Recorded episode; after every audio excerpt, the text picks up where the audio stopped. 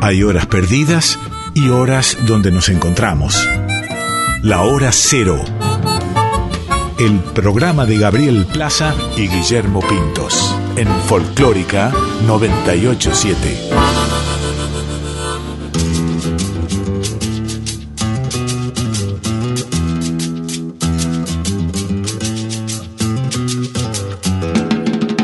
Caprichosa la reina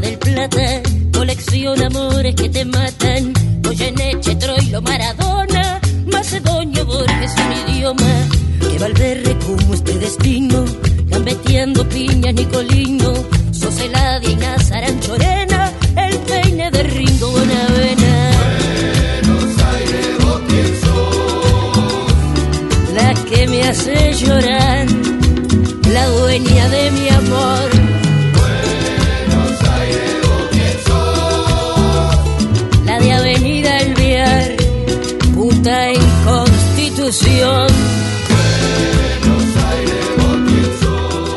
noches a todos y a todas los que están del otro lado. Esto es Hora Cero por Folclórica Nacional. Mi nombre es Gabriel Plaza y mi compañero de viaje a lo largo de una hora y media, Guillermo Pintos, a quien paso a recibir en este momento, eh, los dos grabando de nuestras casas, como sabemos en tiempos eh, de pandemia, aunque ya avisorando alguna esperanza de la segunda dosis, ¿no? Guille, ¿cómo te va? Buenas noches.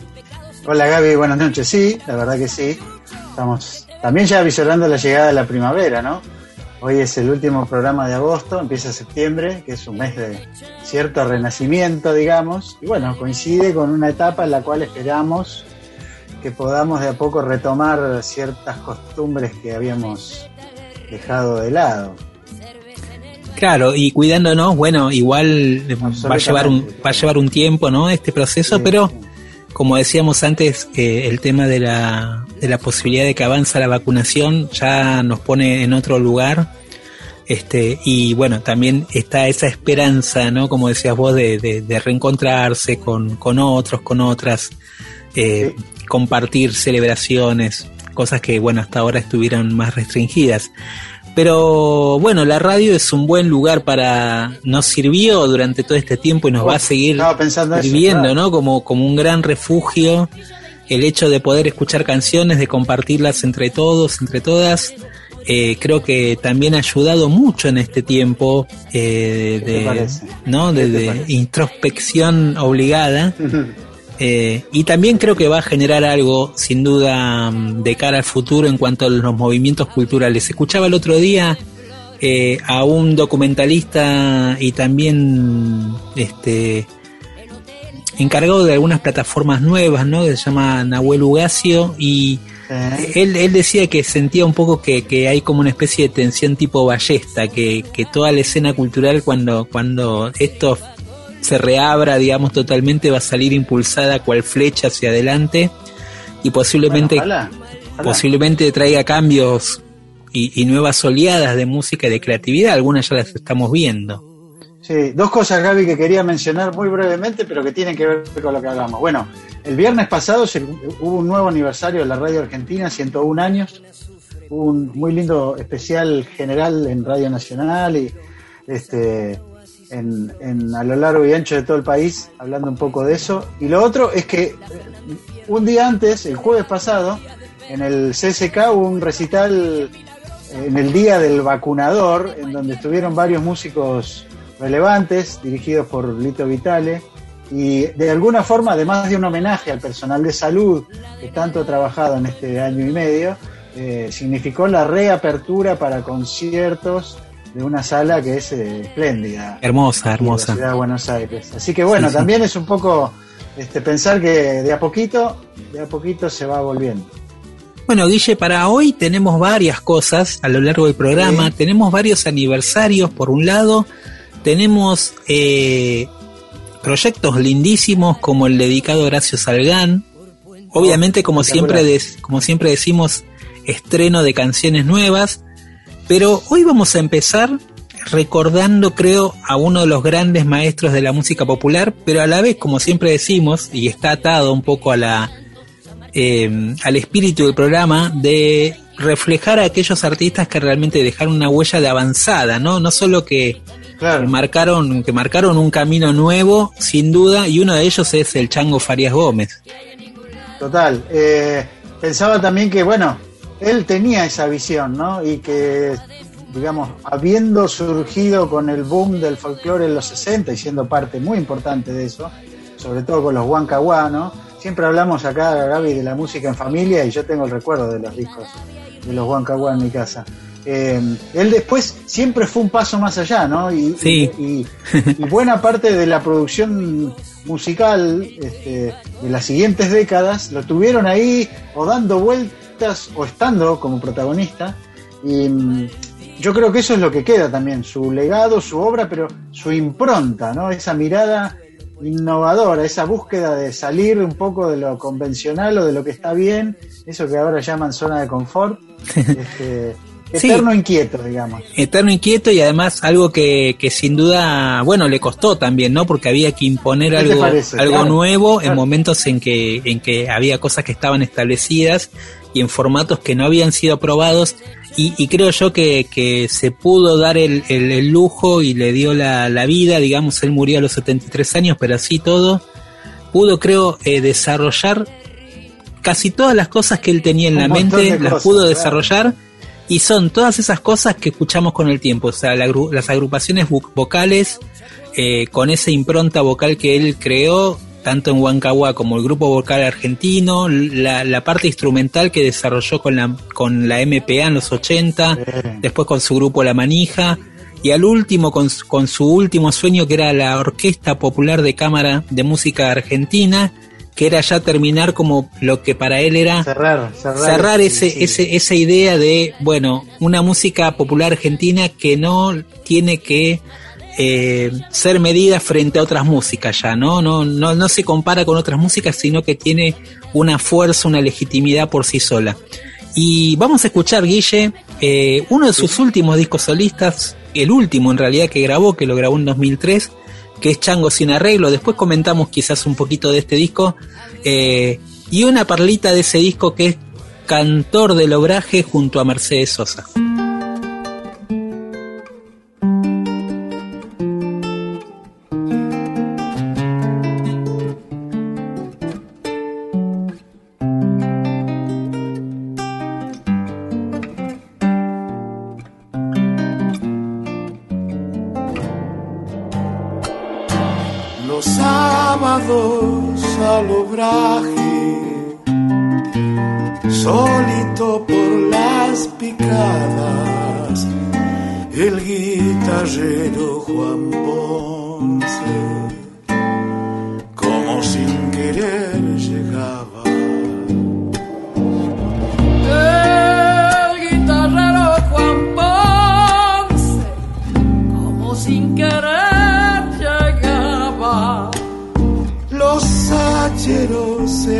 Noche, alegres porque les canta, se ríen de a pedacito, igual que brasa soplada. Se ríen de a pedacito, igual que brasa soplaba. Cuando Juan Larga en el monte su voz pastosa. En la llave de la luna se derrama, hoja por hoja. El hacha de la luna se derrama.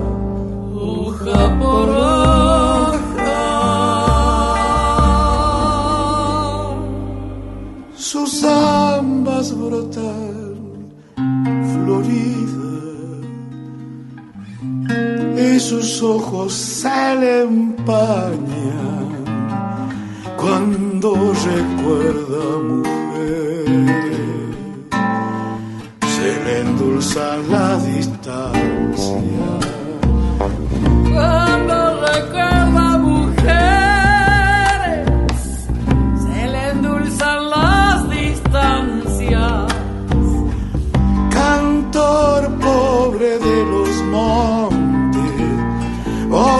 en las madrugadas,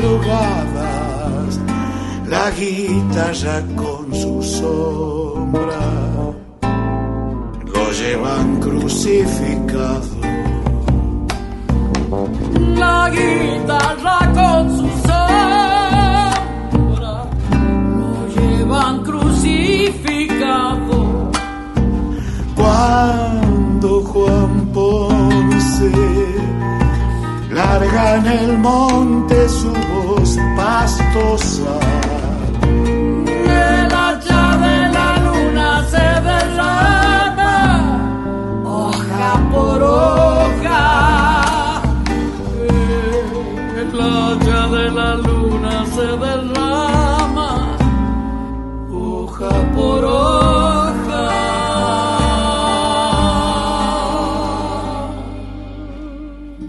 Estamos en hora cero por Folclórica Nacional, hoy recordando al maestro Chango Farías Gómez.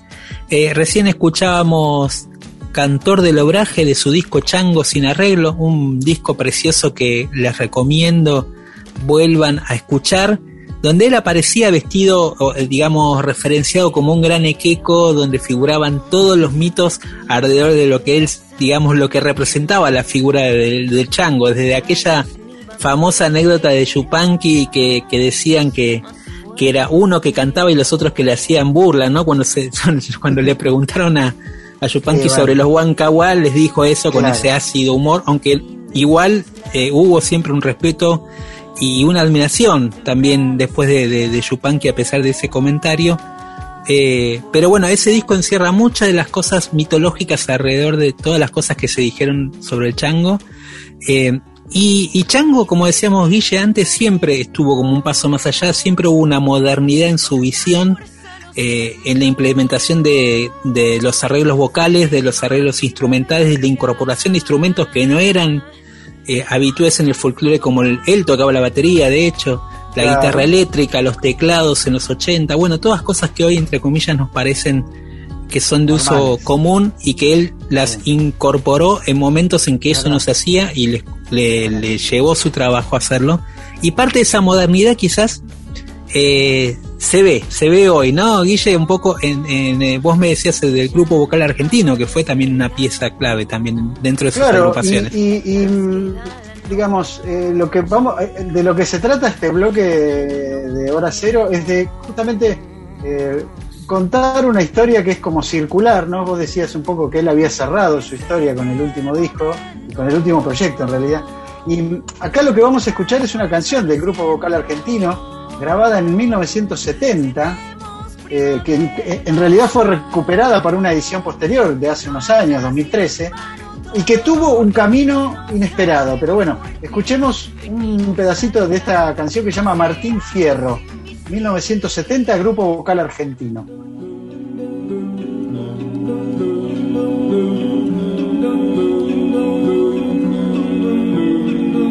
Aquí me pongo a cantar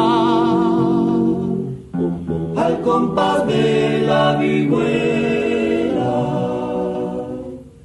que el hombre que lo desvela pena extraordinaria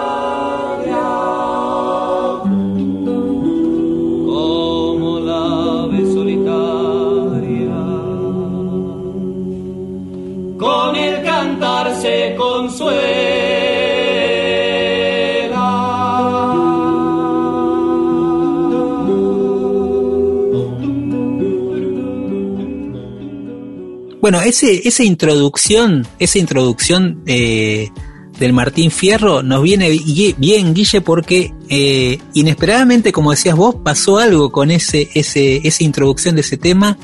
eh. Sirvió de inspiración 30 años después casi.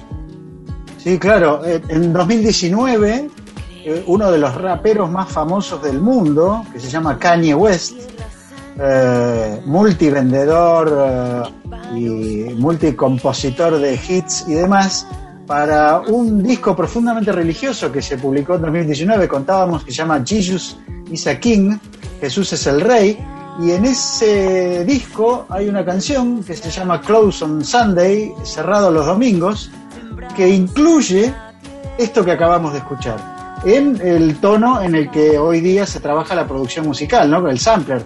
Brevemente, digamos muy didácticamente, para quienes no lo conocen, contemos que el sampler es, es un pedacito de música que se puede cortar y pegar en otro contexto y repetir si se quiere, ¿no? Hoy día los programas así lo permiten. Y eso hace que se cree como una nueva música, Claro. pero en realidad está basada en otra. Sobre esa base se crea una nueva música, que es algo que utilizan sobre todo mucho los raperos. Claro. Eh, es uso y costumbre, digamos, en el género también. Pero si te parece, Guille, escuchamos entonces qué hizo. Ya escuchamos ese pedacito de, de- del grupo vocal argentino y vemos ahora cómo lo usó el rapero Kenny West y a dónde llegó el chango Farías Gómez.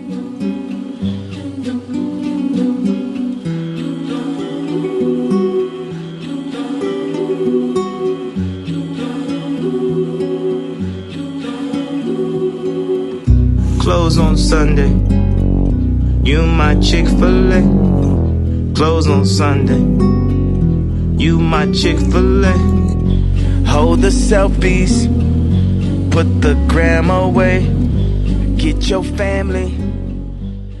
Bueno, Gaby, el fin de esta historia es que eh, este año los hijos del Chango Farías Gómez recibieron un premio como compositores porque esta canción que, acabamos de escuchar un fragmento, se llama Close on Sunday, eh, mereció un premio de la Asociación de Compositores de los Estados Unidos como mejor canción gospel.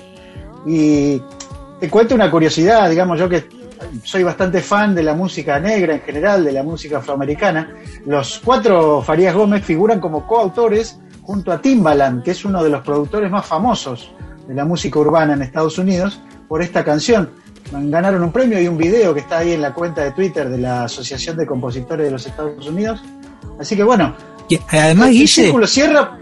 Sí, te iba a decir que el círculo cierra porque vos me contabas que de alguna forma el chango se había inspirado en la música gospel para iniciar sus proyectos vocales. Claro, los Mill Brothers era una agrupación norteamericana que trabajaba sobre eh, esta idea de la música gospel eh, y el jazz, y él se inspira en esa idea eh, de cómo trabajan las voces para hacer su primera agrupación vocal que fueron Sí. los Huancahuá y el uso de los fonemas, reemplazando los instrumentos, Claro. todo esto que sabemos de los Huancahuá. Mirá vos cómo, cómo, cómo pasa el Es tiempo increíble. y cómo todo eso cerró en, en esta eh, bueno, en esta repercusión inesperada que tiene de figurar como parte de este disco de uno de los raperos más Sí. famosos del planeta, ¿no? Y creo yo que Con- tiene... Contemos. Sí. No, te iba a decir que quería contar brevemente cómo pasa esto, porque uno dice, ¿cómo llegó esto? Bueno, este tipo de artistas superestrellas tienen un ejército de productores y, un ejército de empleados de esos productores que se dedican a escuchar música y a buscar fragmentos de canciones de cualquier cosa que hay en el mundo. Y eh, bueno, en algún momento fueron para el lado de la música latinoamericana, encontraron esto, se coparon, después sus abogados se comunican con los este, poseedores de los derechos de esa canción, llegan a un arreglo, digamos, pagan un, un- un copyright y lo usan. Increíble. Increíble, increíble. Eh, esa visión de futuro, Guille, de, del Chango Farías Gómez, que a mí siempre me sorprendió y que decíamos, creo, yo creo que en el primer programa de Hora Cero, cuando estábamos en los estudios, en el estudio de Radio Nacional, tuve la oportunidad de que él me invite a un programa que él hacía en ese estudio, que, que para mí fue un lujazo, porque que él me, me haya invitado a charlar de música, era Qué como bueno. decir, bueno, eh, acá está, viste, la maestría te la da realmente alguien que, que hizo todo, hizo, hizo todo, inventó muchas cosas en el género de la música popular. Y tuve la suerte de, creo yo también se generó como, como una buena relación, tuve la suerte de escuchar la presentación de lo que fue eh, su grupo La Manija en el año 1996 en el Teatro Presidente Alviar, eh, cuando él presentaba el disco que se llamaba Rompiendo la Red, me acuerdo que ya en ese momento, eh, y él hacía una combinación, seguía con esta idea del ensamble cada vez más grande, mezclando géneros, bossa nova, música afrocubana, siempre el jazz con la incorporación de eso a los ritmos nativos y, y ese concierto fue fabuloso, ese disco es también otra joya dentro de su repertorio, se llama Rompiendo la Red. Eh, y vamos a escuchar de ese disco y con esto cerramos este recuerdo al querido Chango Farías Gómez con imágenes.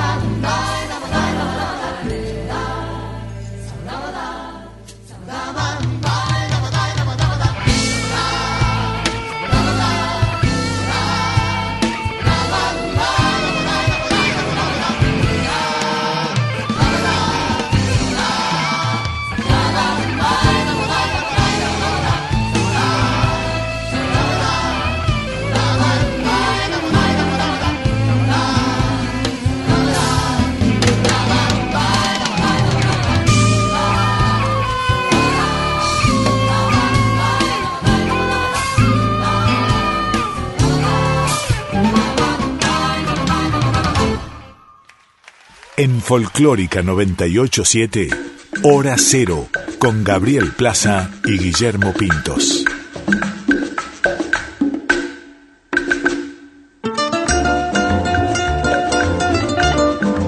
Bueno, los amigos, amigas, oyentes que quieran comunicarse con nosotros, estamos en Instagram y Facebook eh, con la cuenta hora cero punto programa de radio.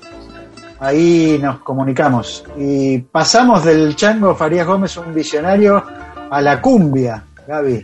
Sí, porque hablábamos de aniversarios y de fechas y la semana pasada también eh, se conoció la muerte de un músico colombiano llamado eh, músico colombiano llamado Mario Garreño que mm, quizás acá a mucha gente eh, no le dice tanto el nombre pero fue uno de los autores de que se considera uno de los grandes himnos de la música de Colombia, eh, ¿no? El autor de Yo me llamo Cumbia, un tema que Guille acá después terminaron adoptando varias agrupaciones de la Delio Valdés. Hace poco. Claro, la, la, versión de la Delio Valdés, escuchamos si no me equivoco, también Totola Momposina la hizo conocida en el mundo.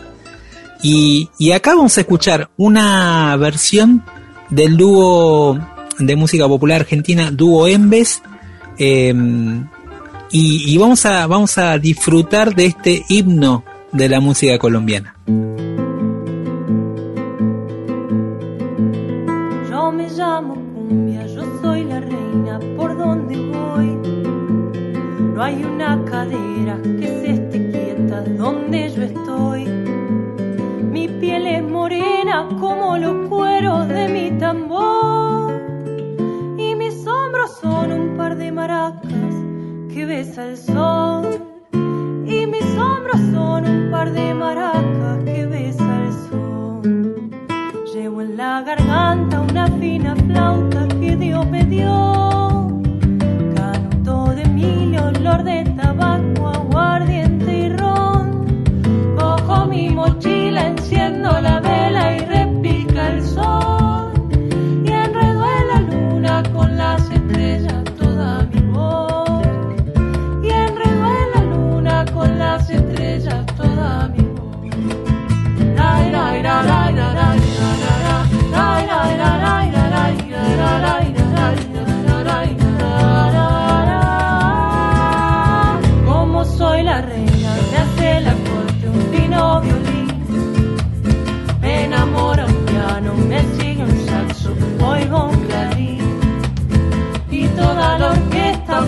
Una fiesta en torno de mí.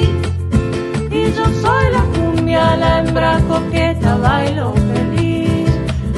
Y yo soy la cumbia, la hembra coqueta, bailo feliz.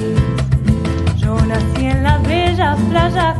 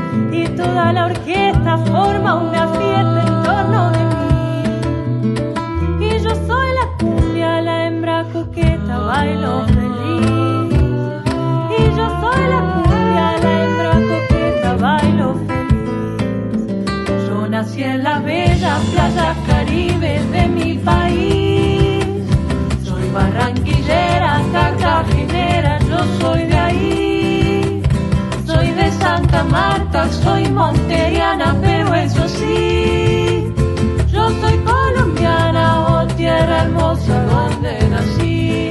Yo soy colombiana, oh tierra hermosa donde nací.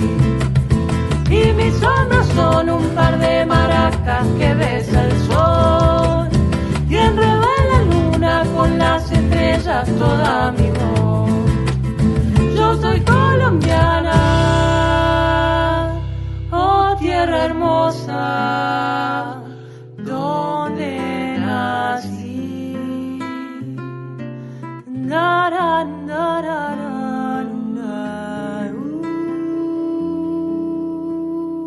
Bajamos de este himno de la cumbia acá en Hora Cero por Folclórica Nacional, Guille, y bueno, hablábamos de la cumbia colombiana que tuvo un gran arraigo en la Argentina, sin duda ha marcado la cultura de la cumbia en la Argentina. Y, un ícono de la cumbia eh, argentina es Gilda, del cual se cumple el próximo 7 eh, de septiembre 25 años de su muerte, mira vos, ya pasó mucho tiempo. ¿Cuánto tiempo? increíble. Y, y, sin duda, creo que, que, lo que pasó con Gilda fue un fenómeno muy particular, porque en los 90 la cumbia todavía era un género a nivel eh, de otras músicas bastante menospreciado, digámoslo. Era mal visto, estaba más circundado obviamente a los festejos, pero creo yo que a partir de, lo que pasó con su figura y posteriormente con lo que pasó con también con, con Rodrigo, se instaló eh, la figura de, estos íconos en otros sectores populares y en otras clases también sociales. Eh, y, tuvo mucho que ver también eh, el, la incorporación de algunos artistas que incursionaron en la música de, Gilda uno de los casos más notables sin duda fue el de Ataque 77. Claro, que, grabó un disco en donde versionaban canciones que no eran de rock y las hicieron en su estilo. Ataque 77 es una gran banda de rock argentino de fines de los 80 y hasta el presente. Y yo creo que ellos con, la versión de la canción más famosa de Gilda, ¿no? Eh, ¿Cómo es que se llama? No me arrepiento. No, me arrepiento de este amor, claro. Ahí va. Este, eh, generaron como un puente y, hicieron conocer también a mucho un nuevo público esta canción. Así que te propongo, Gaby, si querés que escuchemos a Mariano Martínez, el guitarrista de Ataque, que bueno, cuenta un poco de lo que pasó en aquel momento, ¿no? Porque fue toda una conmoción que una banda de rock grabe una versión de cumbia. De pan rock encima, ni siquiera de rock, de, pan rock. Claro, claro, claro, Escuchamos entonces a Mariano Martínez de Ataque 77 hablando de ese momento. El disco Otras Canciones, eh, yo creo, ahora a la distancia lo veo como un disco provocativo, porque claro, versionar, bueno, hablando de la canción de Gilda, No me arrepiento de este amor, eh, seguro porque tiene, porque es una canción que tuvo mucha, mucha difusión, bueno, que fue exitosa, ¿no? La versión. Eh, pero sí era una era una jugada arriesgada. Sabíamos que nos exponíamos por ahí a las críticas de tal vez los los más los rockeros o panrockeros este, más conservadores, que hay muchos, pero nos gustó, nos gustó ese desafío. Nos fuimos a grabar a Estados Unidos con toda esa incertidumbre, ¿no? Sabíamos que estábamos haciendo un disco eh, que no era por ahí, se salía de la obviedad de grabar bueno, canciones de rock, punk y todo lo demás, sino que era una ensalada de, música de distintas épocas, de, distintas influencias, música que sonaba en, nuestra, nuestra casa cuando éramos niños. En, particular esta canción, eh, en, en el casamiento del baterista de dos minutos, fue donde surgió la idea de, grabar esta canción porque sonó, sonó en el casamiento, en el medio de la fiesta. Entonces de ahí surgió eh, la idea de grabarla. yo creo que sirvió para romper prejuicios porque como vos decís, había en aquel momento por ahí eh, un poco más de un poco más de, prejuicios para eh, los distintos géneros, incluso dentro del rock.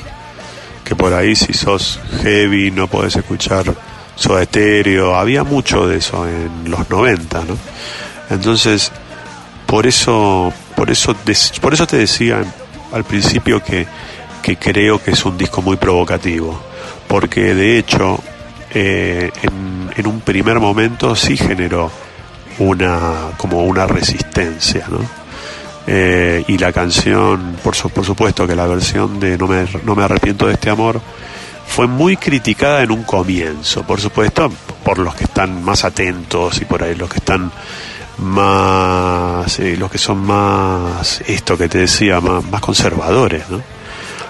Este, fue, creo que fue de alguna manera impactante, em, generó un impacto al principio y está bueno eso.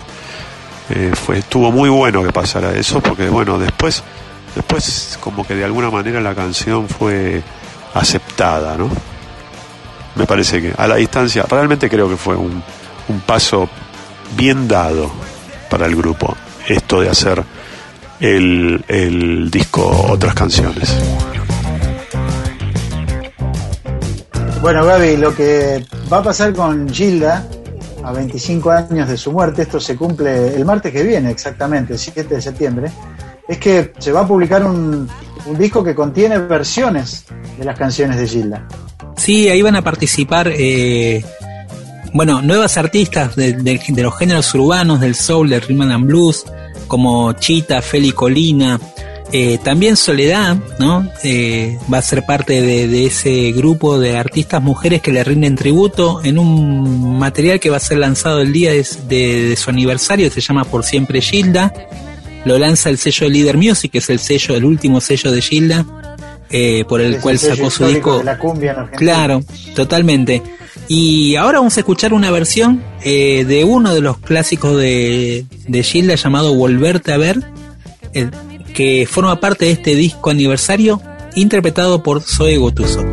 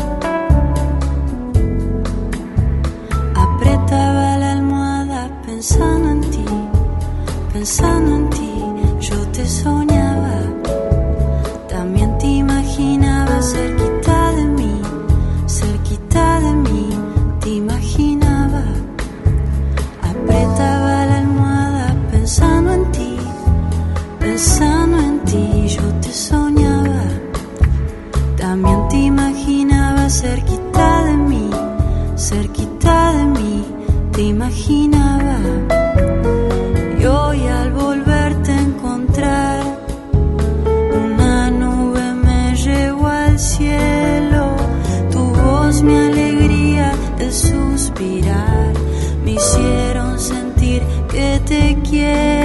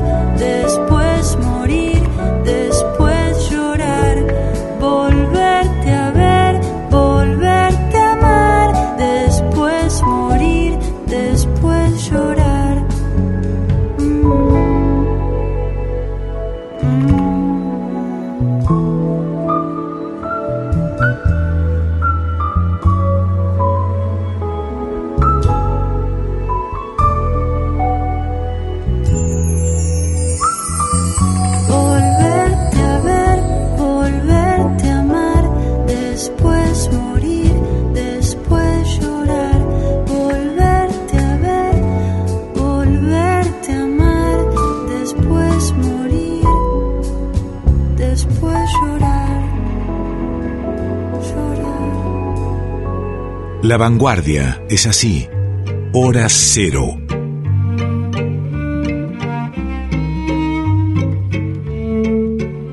Estamos en Hora Cero por Folclórica Nacional y llegamos al momento de la canción Bálsamo. Guille, ¿y qué tenemos para hoy? Hoy tenemos un estreno de una banda mexicana, un dúo más bien, que se llama La Isla Centeno. Eh, una parte de la escena mexicana relacionada un poco con lo que hemos escuchado de Soy Gotuso aquí en la Argentina en la isla Centeno, y Carlos Colosio, que es un cantante también de una nueva generación. Ellos hacen una canción que se llama Suéter y que se acerca mucho al concepto que tenemos para esta sección que nos gusta del programa. Sí, siempre estamos discutiendo. ¿Para qué perder el tiempo? Buscando arreglar lo que ya se rompió. No yo no necesito esto, tú tampoco estás contento. La costumbre a veces le gana al amor. Respuestas a la luna. Dice que para nosotros no hay ninguna es mejor así. Dar gracias y seguir. Cada quien por su camino, cada quien con sus amigos, cada quien con sus pendientes, sus libros, sus playlists. Devuélveme el suéter. Uh.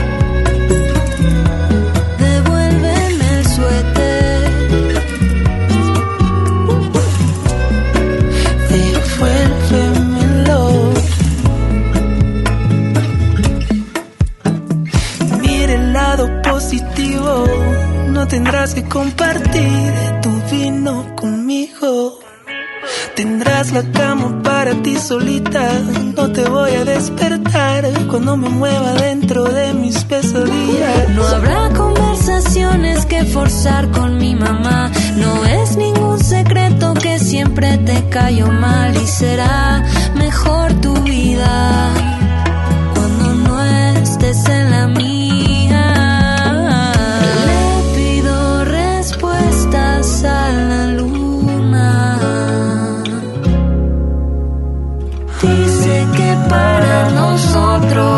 no hay ninguna. Y que es mejor así. Dar gracias y seguir. Cada quien por su camino cada quien con sus amigos cada quien con sus pendientes sus libros sus playlists. Devuélveme el suéter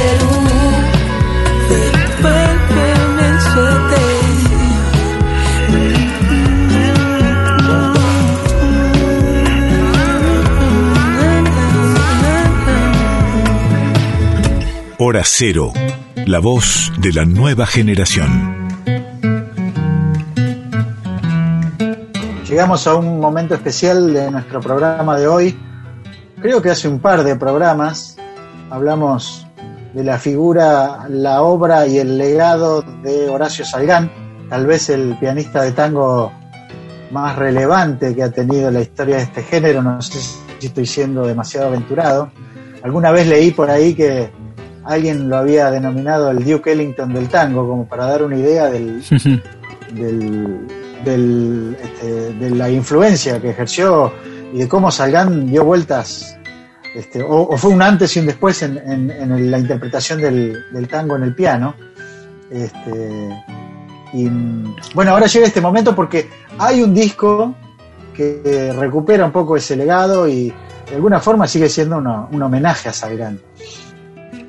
Y la obra de Salgán, así como decíamos Guille, que mm, tenía em, siempre de alguna manera era como de vanguardia dentro de los dentro del género tango, había logrado esta, esta capacidad de ser vanguardista sin salirse del formato tanguero, tanto en sus agrupaciones orquestales como en su dúo con Ubaldo del Dío, con, o con su agrupación con el nuevo Quinteto Real. En todas esas agrupaciones, ensambles, él logró ser de avanzada, pero manteniéndose dentro de los límites del género, eh, algo muy difícil de hacer. Y hace poquito, eh, el pianista y compositor Pablo Estigarribia editó el disco eh, Salgan Piano Transcription, está en inglés porque en realidad lo, en alguna manera el proyecto fue eh, promovido por un mecenas este, anglo, Bien. pero un, disco que de alguna manera recupera eh, los arreglos solistas para piano que hizo Horacio Salgán y que surgen de un concierto eh, que hizo Salgán en los lagos de Palermo, donde también estaba el mono este, Villegas, pianista de jazz, en esa misma noche, y donde estaba el mono Fontana, que fue quien grabó, hizo esa grabación, eh, esa grabación casera de ese concierto, uno de los pocos registros que hay de Salgán tocando el piano solo. De ahí eh, Pablo Estigarribia tomó ese material y empezó a hacer todo un trabajo, digamos, de desmenuzamiento de los arreglos y transcribirlos a partitura. Eh, yo recuerdo, Guille, que en su momento se había hecho una, un lan- un lanzamiento del libro de partituras para orquesta de los arreglos de de Horacio Salgán. Y este es para piano solo, que quizás es también muy valorado por los instrumentistas. Pero más allá de la excusa pedagógica que acá nos va a contar un poquito Pablo, este proyecto to- fue tomando una dimensión creativa en términos del valor artístico que tiene por sí solo. Así que vamos a escuchar eh, a Pablo contándonos un poco cómo fue el proceso de, de este proyecto, recuperando los arreglos de Horacio Salgán para piano solo. Y vamos a escuchar una de las joyitas para mí de este disco que se llama Tango del Eco y que tiene una particularidad que los oyentes van a escuchar. Cuando arranca el tema, Salgán repite un motivo que se va a repetir en la siguiente nota y ese va a ser el efecto que él va a tratar de lograr a lo largo de toda la canción. Un poco eh, era, era la idea que, que cuando yo cuando yo era, era más pibe y descubrí Salgán y dije yo quiero dedicarme al tango y toda la, toda la bola, salí corriendo a buscar partituras y no encontré por ningún lado. La única idea era poner partituras a la disposición de, de, los que se enganchen con esta música en el futuro. Y después, bueno, viste, una cosa fue llevando a la otra. eh, a la vez que estaba terminado el libro con todas las transcripciones de, estas grabaciones de colección que conseguí, qué sé yo. Y, y bueno, es como que cuando quise, cuando pensé en publicar el libro, dije, viste, si no hay una referencia de audio, nadie se va a sentar a estudiar una música porque yo le digo que es buena. digamos. Claro. Eh, entonces está- estaba bueno tener el, el audio que se correspondiera con el libro y como bueno, muchas de las, casi todas las grabaciones con las que yo laburé son todas grabaciones medio de, de- de la colección personal de Horacio Salgán, digamos, ¿no? ¿Cuánto estuviste con este proyecto, Pablo, desde que empezaste a cranearlo hasta que hasta que se Y- terminó de concretar todo? Y la realidad es que en la cabeza siempre estuvo. De hecho, yo había un tango que ya había transcripto anteriormente que solamente revisé para el álbum, que fue Don Agustín Bardi. Que como yo, te- yo tengo muchos estudiantes eh, y, y bueno, viste, estaban como locos con ese tema y me traían transcripciones. Y yo que tenía la versión de piano solo de él, Viste, nunca, nunca se condecían las transcripciones que, que estaban dando vueltas con, con el recital ese, que para mí era lo que tocaba Salgán, o sea, es, es, eh, como indiscutible en ese sentido porque hay una grabación de... Entonces ahí dije, bueno, no, me voy a sentar a transcribir esto, así todos mis estudiantes tienen eh, algo más, como más fidedigno a lo que él tocaba cuando tocaba piano solo. Y cuando hice eso, la verdad que aprendí tanto que dije, che, estaría bueno transcribirlo todo. Y dije, bueno, no, pero Viste que si te pones esa- esas empresas gigantes a veces te intimidan y no las hacen. Entonces dije, bueno, voy a hacer uno más. Y bueno, y hago otro más. Y cuando ya tenía cuatro, cinco, cuatro, ponele, dije, che, son ocho. Hago los ocho.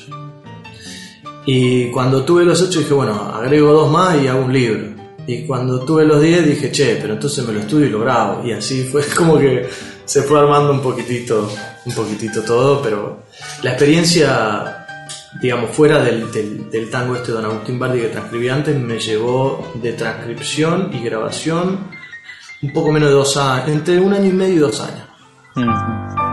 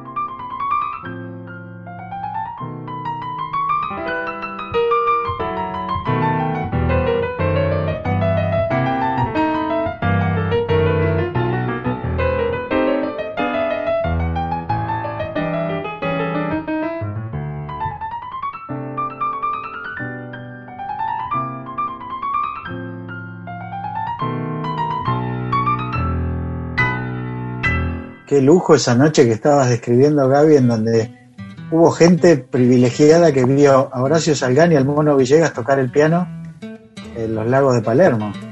Bueno, ¿sabés que en su momento en la plataforma Cohete en la Luna, si ustedes ponen Horacio Salgán, Ah, eh, grabaciones en piano solo, Horacio Berbisky eh, subió esos audios, o sea que uno los puede escuchar también la versión original. Eh, por un lado puede escuchar esas versiones originales, pero también realmente recomiendo que escuchen este disco porque eh, obviamente digo, creo que Pablo es una especie de discípulo de ese maestro, sin Claro. duda. Y además creo que el gran valor de este disco es que Pablo se apropió de este material y también le dio su relectura a esta interpretación de piano solo. A mí me hizo acordar mucho, Guille, a esas grabaciones de Bill Evans, pianista del jazz, eh, en formato de piano solo, que también recomendamos escuchar, muy lindas. Tiene todo ese clima, esa atmósfera de intimidad que, que tiene el pianista eh, tocando solo esta obra. Y, un poco Pablo logra esto en, en este disco de que tiene muchas joyitas, como esta que acabamos de escuchar, Tango del Eco.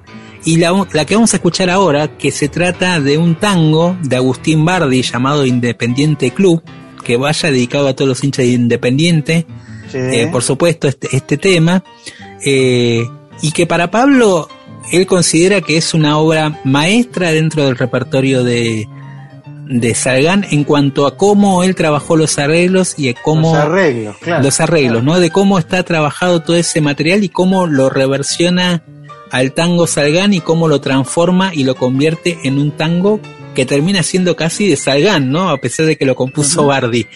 Eh, escuchamos entonces a Pablo hablando de, de ese trabajo que, que Salgán hace también con ese universo de los arreglos musicales.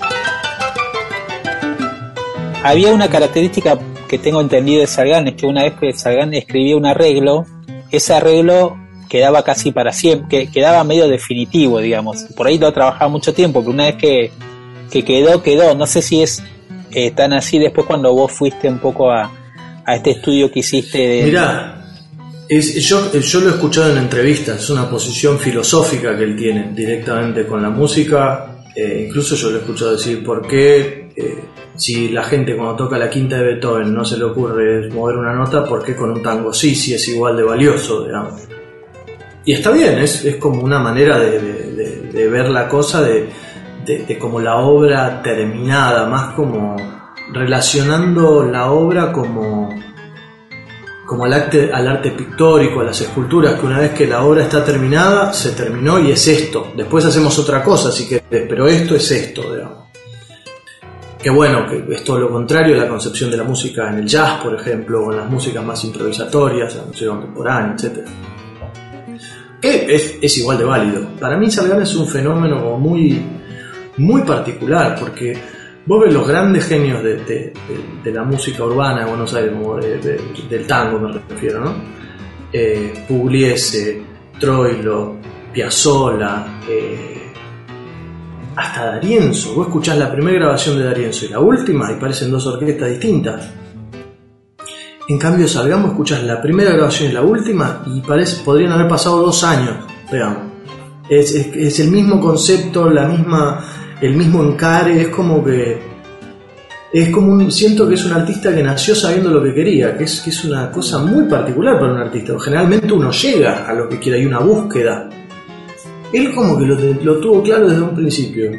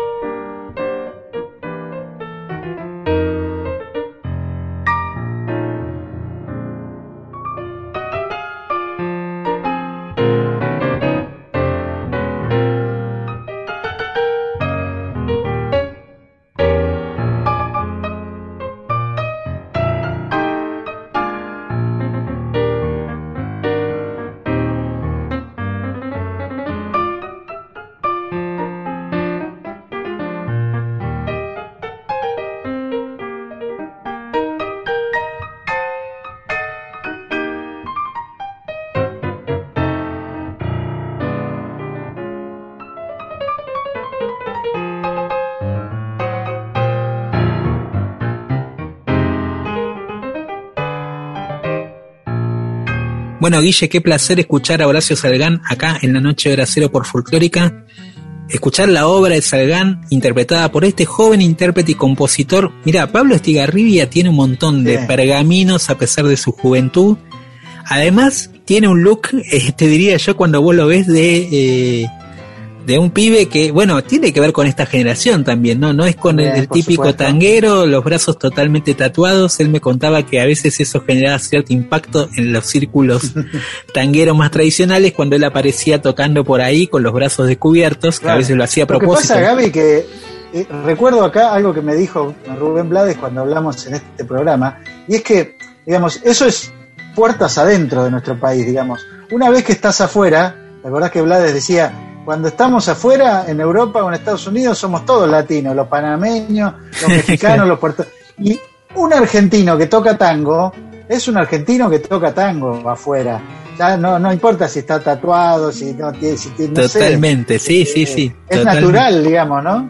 Sí, totalmente. Bueno, y eh, como te decía, Pablo tiene muchos pergaminos, a ver, además Sí. de haber tocado con grandes maestros del, del género, se asoció a una artista que también decíamos es una de las cantantes más importantes del tango que hay, que se llama María. Grania. Eh, con ella grabó un disco en el año 2018 y acá eh, Pablo nos cuenta esa experiencia de estar junto a esta maestra y después escuchamos una joyita del disco que grabaron juntos Pablo y María Grania llamado Como dos extraños. Y grabaste un disco con María Grania. Y ese fue uno de los gustitos que, que- que me di en la vida, ¿viste? Yo, yo desde el primer momento que vi a María Graña en YouTube, la vi y dije, nada, no puede ser. Eh, entonces dije, no, la voy a ir a ver en vivo, a ver si esto es verdad. Entonces fui y la fui a ver, me acuerdo, al café Homero, al Homero Mansi, la esquina Homero Mansi. Tocaba con Pepo Giviecki. Eh, y la escuché y dije, ah, no es en serio, esta señora canta de verdad. Y entonces a partir de ahí la empecé, la empecé pobre, la empecé a perseguir un poco, ¿viste? Cada vez que tocaba yo aparecía, la saludaba, iba al camarín, le dejaba un disco, nunca me dio bola, pobre, ¿viste? Yo era pibe. Me haber dicho otra vez el Barbosa este, ¿viste? Eh, y después de casualidad, años después, porque, no sé, todo esto que te cuento fue cinco años antes de que grabáramos, me llama una chica que, que me había hecho la prensa para el disco de piano solo a decirme que tenía un, un evento a beneficio que si le podía hacer la gauchada acompañar un- una cantante. Y yo no sé por qué le dije, depende, depende de la cantante, le digo. Cuando me dijo era María Graña no lo podía creer. ¿Viste? Yo digo, sí, ya. Y es una historia hermosa, porque María es lo más grande que hay. No, creo, no me acuerdo, no ensayamos. Me dijo, venite, aprendete Naranjo en Flor en Sol, este, no sé qué cosa en Re, y, y nos vemos ahí, hacemos 3, 4 temas y, y listo. Bueno, le digo, fenómeno. Entonces, bueno, arrancamos, Naranjo en Flor, hasta ahí todo bien, después no me acuerdo qué otro tema tocamos, y en el medio eh, eh, dice, agarra el micrófono y dice, no, porque escuché el disco de piano solo, que yo lo había sacado en el 2015, el disco de piano solo, o sea, tres años antes. Eh, no, escuché el disco de piano solo y, la verdad es que es maravilloso, quiero que le den un aplauso a Pablo. Y dije, mira, qué copado, qué sé yo, bueno, gracias. Y se me acerca y me dice, ¿tenés el día que me quiera para tocar? Le digo, no, ese, ese disco lo grabé hace tres años, ¿no? Ni- no, no me lo acuerdo. Y me dice, bueno, ahora los dejo con y voy a tocar el día que me quiera. Y se fue. Se fue y no volvió. O sea, yo tuve que terminar el set solo. ¿Me entendés? Yo transpiraba. Y empecé con el día que me quiera y realmente no me lo acordaba. Y lo terminé mezclando con la casita de mis viejos y salí como pude, como en un medley de tango. Fue una cosa hermosa. Eh, y cuando salgo le encuentro a María, eh, eh, viste, en, la mesa. Y la miro gracioso. Me dice, muy bien, pibe, ¿querés empezar conmigo la semana que viene? El sábado tenemos clásica y moderna. Después nos paseábamos, porque después cuando empezamos a conocer un poco más, eh, increíble, en, las noches de clásica y moderna, yo, yo que soy medio obsio, hacía el set list con, con, la, con las tonalidades, todo, después no hacíamos nada de eso, ¿me entendés? Eh, y la escuché cantar porque a veces me chuseaba, me decía, bueno, ah, me vas a acompañar a la música, sí, vamos a cantar bossa nova. Y cantaba bossa nova. Y después un día me acuerdo, eh, porque charlábamos, yo le pedí que me pusiera un micrófono, entonces charlábamos un poco ahí en Clásica Moderna. Y, y un- una vuelta se puso a cantar éxitos de Judy Garland, pues yo le, yo le conté que leí en el diario que le decían la, la Judy Garland latinoamericana, y no sabés cómo canta el repertorio de Judy Garland, es una locura. Fueron unos años muy lindos que, tra- que trabajé con María.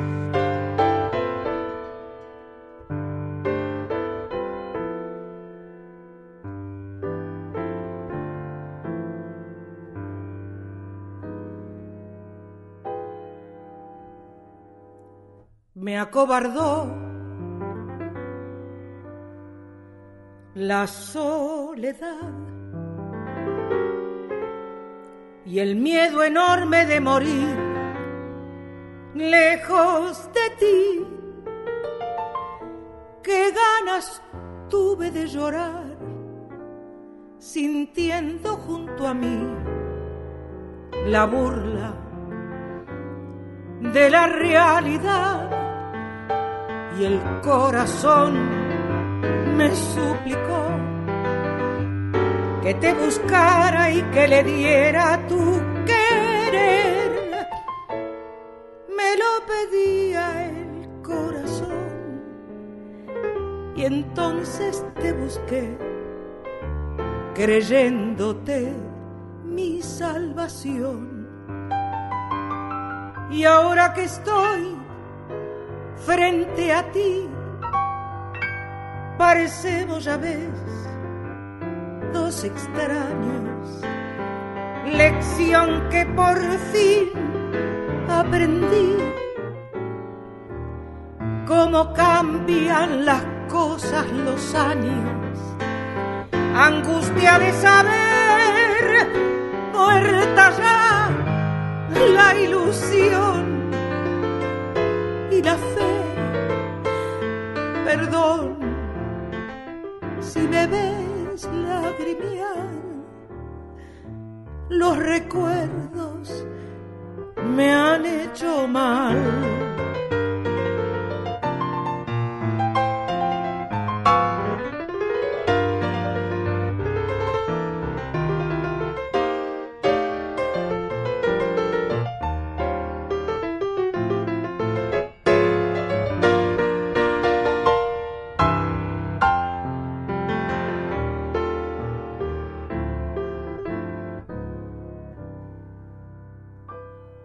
Palideció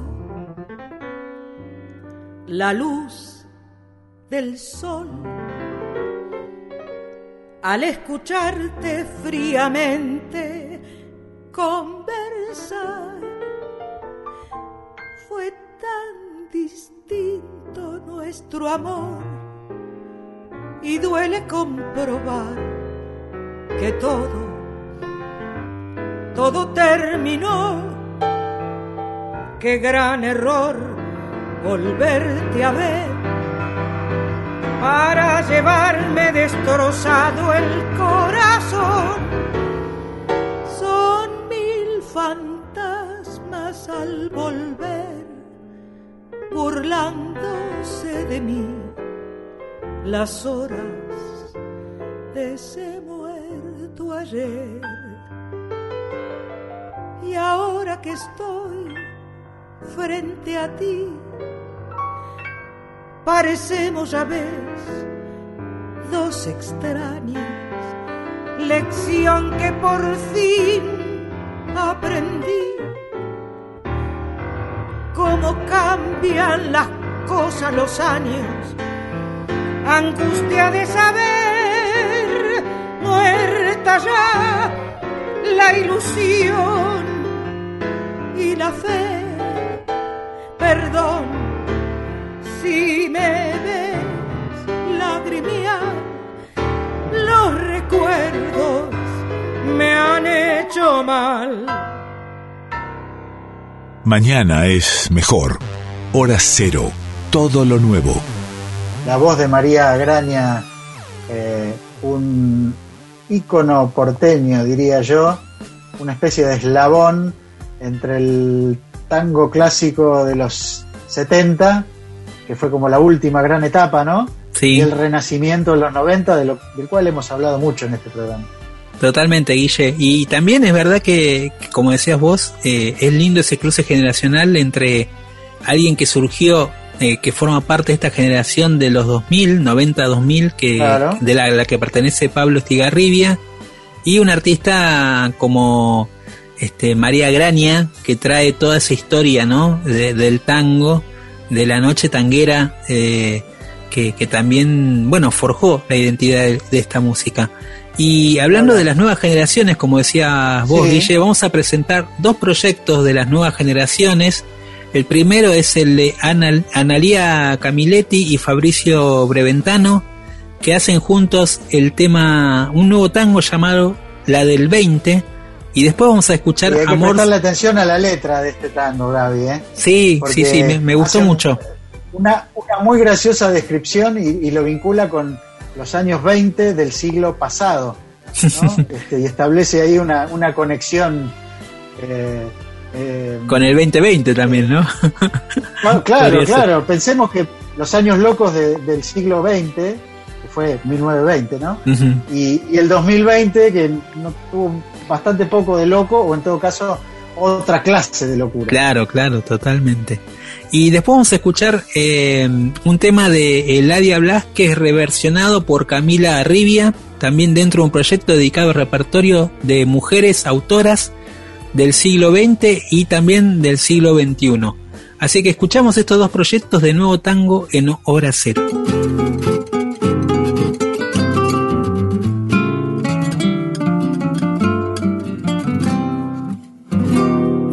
La rueda donde el tiempo y el espacio se hacen carne con historias pa' contar. Otro siglo que arrancó hace 20 años junto el mazo pa' volver a barajar.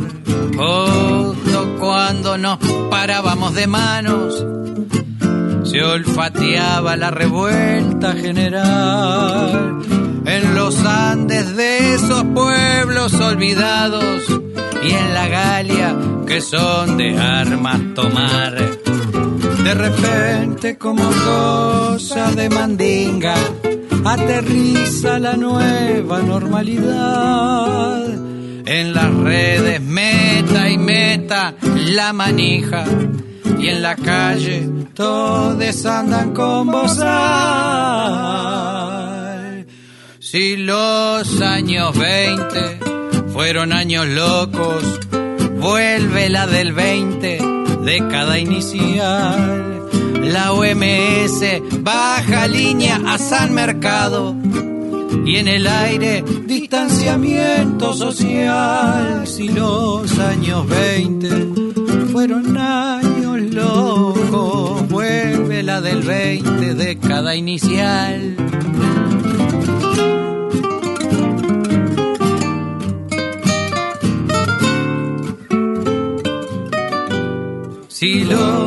Años 20 fueron años locos, vuelve la del 20, década inicial. Son dos lustros que nos quedan por delante para volver a organizar otro mundial virtual. La lleva por la punta, sí, tira al centro, tira al centro y... Se le desconectó el joystick. Hora cero, porque en algún lugar a esta hora alguien está creando nueva música.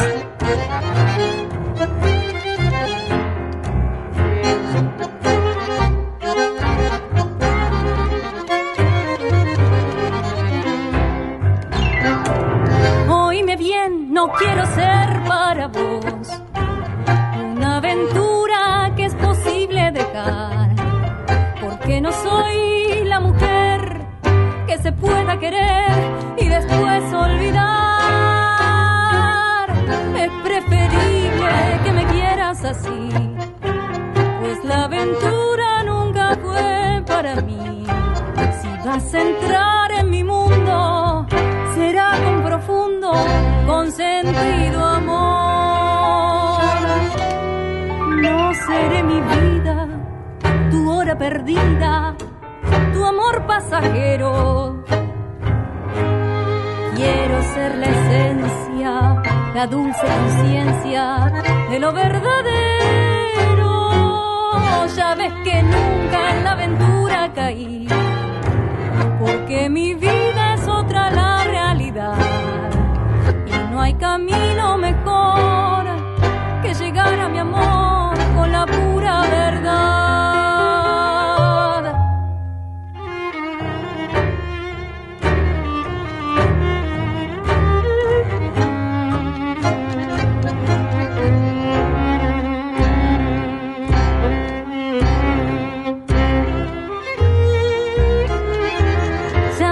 nunca en la aventura caí, porque mi vida es otra la realidad. Y no hay camino mejor que llegar a mi amor con la pura verdad. No voy a ser la aventura, quiero ser tu pura, tu pura verdad. En Folclórica 987, Hora Cero, con Gabriel Plaza y Guillermo Pintos. Lo que sueñas y no dices tal vez será canción, canción. Escuchábamos recién en hora cero por Folclórica Nacional a Analía Camiletti y Fabricio Breventano en el tema La del 20 en primera instancia y después escuchamos Amor sin aventura de Ladia Blasquez por Camila Arriba eh, un proyecto de mujeres, de compositoras, eh, bueno, que, que recomendamos que está subido a las plataformas digitales también. No sé, Guille, Bueno, eh, ¿qué te pareció este programa? Ah, ¿ya, ya nos tenemos que ir. Ya nos tenemos que ir, sí. Bueno. Lamentablemente. Pero bueno, Bueno. hemos tenido muy buena música, hemos recorrido un poco diversos paisajes y eh, colores, ¿no? Pensando en la música, si tiene colores, que los tiene. Eh, bueno, y, y llegamos al final y nuestra canción de despedida tiene también algo de especial.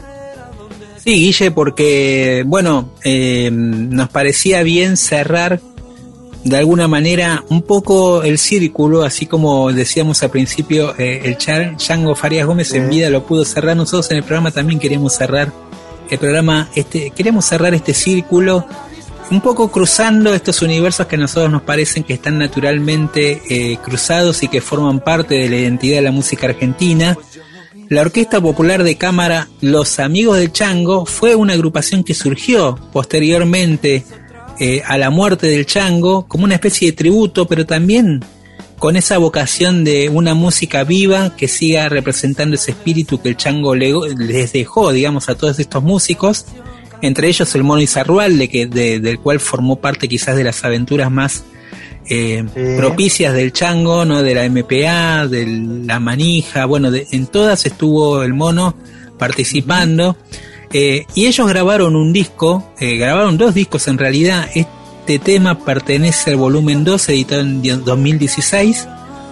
Y con una pers- personal versión de Durazno Sangrando, el tema de Luis Alberto Spinetta, que acá lo transforman en un tema ya no del rock, ya no del folclore, ya no de un género en particular, sino de esta identidad mestiza a la que el chango en su momento bautizó y le gustaba decir música popular argentina.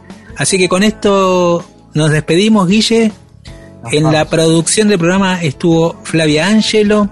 Saludamos a cada uno de los que están acompañándonos eh, desde sus casas y también a todos los que, bueno, siempre apoyan el programa, a los que están atentos y mandan recomendaciones y hacen comentarios.